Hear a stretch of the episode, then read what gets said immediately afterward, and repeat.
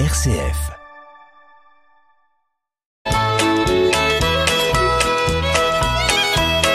Bonjour à tous, bienvenue dans notre émission Le patrimoine en question. Bonjour Marie-Laure Aucourt. Bonjour Hubert. Eh bien, le patrimoine en question, aujourd'hui, une grande question d'un auditeur. Une question extrêmement importante et très intéressante pour vous, Marie-Laure, parce qu'elle tombe pile poil dans votre spécialité. Mhm. Celle du droit de la famille, du droit des successions. Ok, on y veut. Alors la question, euh, euh, chers auditeurs, je vous demande un petit peu d'attention parce que euh, c'est une question qui porte sur finalement une situation que l'on peut rencontrer très facilement. Hein, euh, ça n'est pas un patrimoine énorme. Et euh, on s'aperçoit que même pour un petit patrimoine, ça peut être quelquefois un peu compliqué. Donc la question de notre auditeur, c'est celle-ci. Au décès de ma grand-mère, qui avait un patrimoine modeste à partager entre cinq enfants, dont un décédé, en la personne de mon père, nous avons appris que la personne qui l'avait assisté, d'après cette personne, jour et nuit pendant plus d'un an, eh bien cette personne attaquait la succession au prud'homme, pour paiement d'un arriéré d'heures supplémentaires considérables.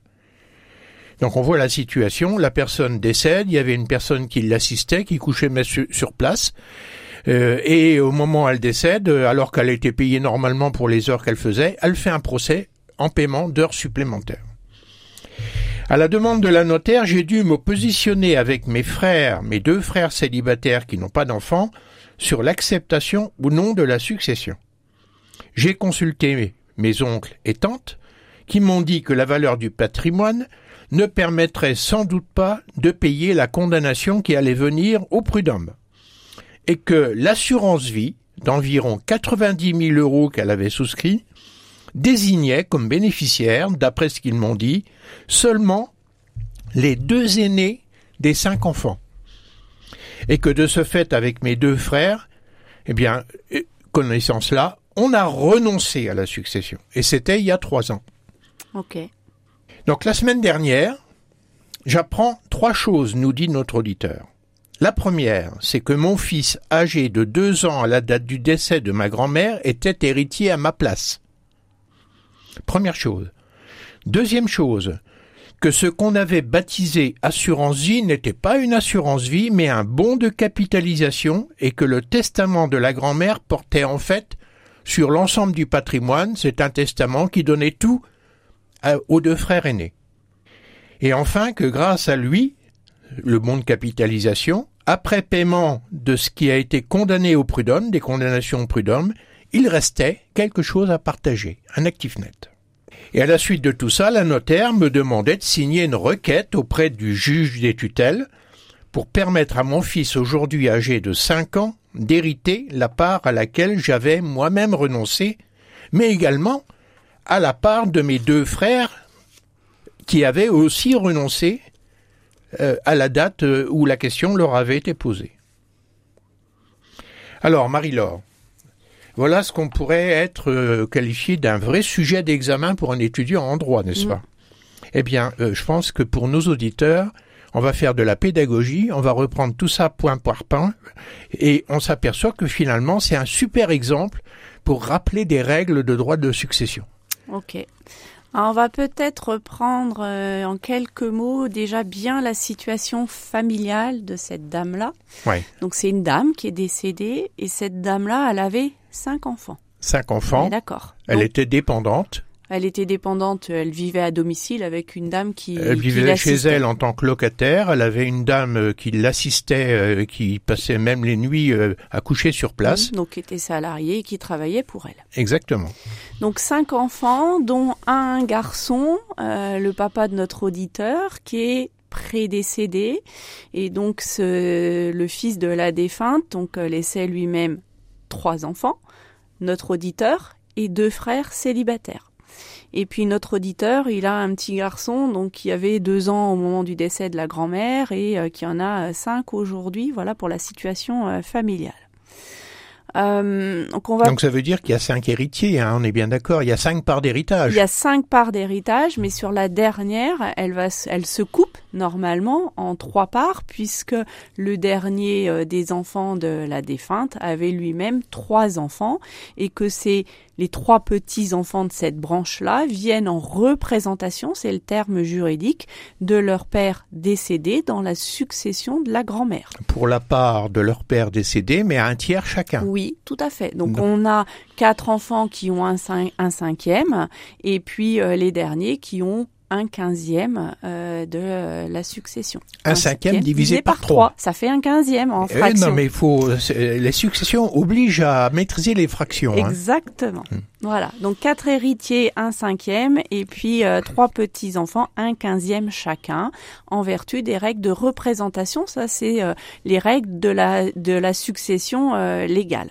Donc ça, c'est la règle qui est héritier et qui a droit. Exactement, exactement. Et qui a droit à quoi? Sauf que le à quoi, c'est-à-dire le patrimoine, il y a des doutes sur le patrimoine. Exactement. Donc a priori, au départ, on nous dit qu'il n'y a pas grand-chose, qu'il y a surtout une dette potentielle à devoir au prud'homme, en sachant que au moment du début du contentieux, on ne sait pas qui va gagner, qui va perdre. on n'en sait rien. On sait qu'il y a eu une assignation de la succession au prud'homme parce que la succession, elle se trouve débitrice des dettes de la défunte. Tout à fait. Dans la succession, c'est un bon rappel aussi, on a l'actif et le passif. C'est-à-dire que le défunt, il transmet tout le jour où il ferme les yeux, tout ce qu'il a en actif, de l'argent, une voiture, euh, une maison, euh, des créances, etc. Mais également, il transmet son passif, donc les choses qu'il doit au jour de son décès, mais les potentielles dettes qui se révéleraient après sur une situation passée. En Parce que c'est pas seulement les dettes au jour du décès, c'est aussi les dettes à venir du fait de la vie du défunt. Tout à fait. Et là, on est typiquement sur une dette qu'on ne connaît pas et qui est potentielle et avec un certain euh, une zone de risque, puisque euh, ça ça vient sur des salaires peut-être qui n'ont pas été versés. Et encore, faudra déterminer euh, devant les prud'hommes si la salariée elle a raison ou elle a tort. Oui, et puis là, la procédure devant les prud'hommes, c'est pas une procédure du jour au lendemain. Ça peut traîner plusieurs années. Non. Hein, et donc il y a des avocats qui discutent, etc. Et donc on se retrouve avec, euh, d'ailleurs je sais pas comment ça se passe, euh, la conciliation obligatoire avant un jugement de prud'homme qui représente la succession. Euh, les héritiers, enfin les potentiels un héritiers. des héritiers mmh. qui peut mmh. représenter les autres. Mmh. Donc ce qui fait que on est peut-être en concurrence de délai. Avant de connaître exactement la consistance du patrimoine, il va falloir du temps. Or, pour accepter ou renoncer à une succession, il y a un délai Alors, on va y revenir. Effectivement, là, on a vu euh, quels sont les héritiers euh, de par la loi. Et euh, quand on est potentiel héritier, en fait, on a trois choix possibles. On a le premier qui est l'acceptation pure et simple de la succession. Donc là, ça peut être une acceptation euh, écrite ou même une acceptation tacite. Le fait de se comporter comme un héritier va entraîner une acceptation tacite de la succession. Ça, c'est important. C'est important. Parce que euh, il suffit tout simplement d'appréhender quelques biens de la succession, se comporter comme un héritier pour avoir accepté. Tout à fait. Être considéré comme acceptant. Par exemple, prendre un bien et le vendre, faire un certain nombre de démarches, va, va enfin, on va être considéré comme un héritier, c'est l'acceptation pure et simple, mais tacite. Et donc quand je suis acceptant d'une succession, j'accepte sans limite ma cote-part dans l'actif et dans le passif du défunt avec l'incertitude là au cas présent de cette succession. Ça, c'est la première possibilité, le premier choix dans ce qu'on appelle l'option successorale. Le deuxième, c'est euh, l'acceptation à concurrence de l'actif net. Donc ça, c'est une procédure très particulière qu'on voit très très très peu en pratique. Moi, je l'ai jamais vu euh, se dérouler. Euh, là, les héritiers vont prendre l'actif jusqu'à jusqu'à à concurrence de l'actif net, c'est-à-dire qu'ils vont devoir payer le passif du défunt jusqu'à au ce qu'on appelle aux charges et forces de la succession, c'est-à-dire qu'on va pas leur demander sur leur propre patrimoine de payer les dettes du défunt. Donc ça, ça protège entre guillemets les héritiers. Et puis la dernière possibilité, c'est ce qu'on appelle la renonciation. Mais la deuxième possibilité, c'est ce qu'on appelait dans le langage courant sous bénéfice d'inventaire. Oui, tout à fait. Sauf qu'en 2007, ils ont changé le nom, acceptation euh, à concurrence de l'ActiveNet. Euh, c'est que voilà, on n'est pas tenu sur son propre patrimoine des dettes du défunt. Mais je vous dis procédure euh, très longue, très particulière, avec des publicités euh, qui fait que ben, on la rencontre très peu. Moi personnellement, je l'ai jamais vue mise en œuvre. Oui, euh, ce qui fait qu'au cas particulier, il aurait fallu attendre le jugement définitif des prud'hommes. Tout à fait. Euh, en tout cas, se, se, renseigner et regarder de, de, plus près. Et puis la dernière possibilité que tout héritier a, c'est de renoncer à la succession. C'est dire, ben potentiellement, je suis héritier, mais là, je ne prends rien. Je, je refuse mon droit d'héritage. On n'est pas obligé d'hériter.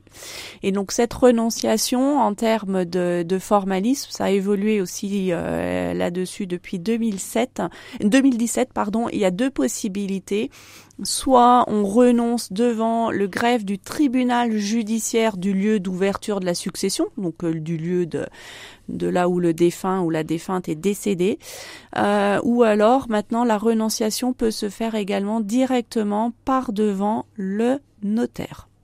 D'accord. Et donc en signifiant par un écrit, je par pense un qu'il faut écrit, laisser tout à une fait. trace. Ah oui, oui. Là pour le coup, ça peut pas être euh, quelque chose de tacite, c'est forcément euh, un acte écrit euh, volontaire et unilatéral.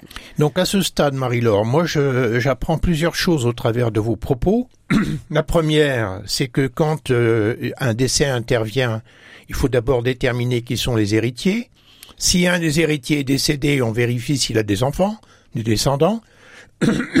les descendants peuvent venir en représentation de leur auteur, comme on dit, de celui qui est décédé, pour la part qui lui revenait et divisée en autant qu'ils sont. Oui, tout à fait. Donc ça, c'est le premier élément. Et le deuxième élément qui est très important, c'est quand euh, la succession n'est pas bien connue dans sa consistance, dans la valeur du patrimoine, qu'il peut y avoir des dettes, des dettes présentes qu'on connaît, des dettes qu'on ne connaît pas encore, eh bien, il est prudent d'attendre. Et dans ce cas-là, on a trois options.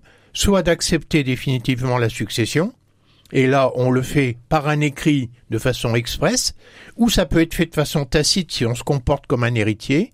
On peut demander que euh, une évaluation du patrimoine soit faite, mais c'est très compliqué, ou on peut tout simplement renoncer. Oui. Et quand on renonce, la part euh, pour laquelle on renonce, ben on ne sait pas trop ce qu'elle va devenir, et ça fera l'objet d'une prochaine émission. On va maintenir le suspense, Marie-Laure, Ça marche. et on se retrouve la semaine prochaine pour reparler des conséquences de la renonciation à succession. À très bientôt sur RCA.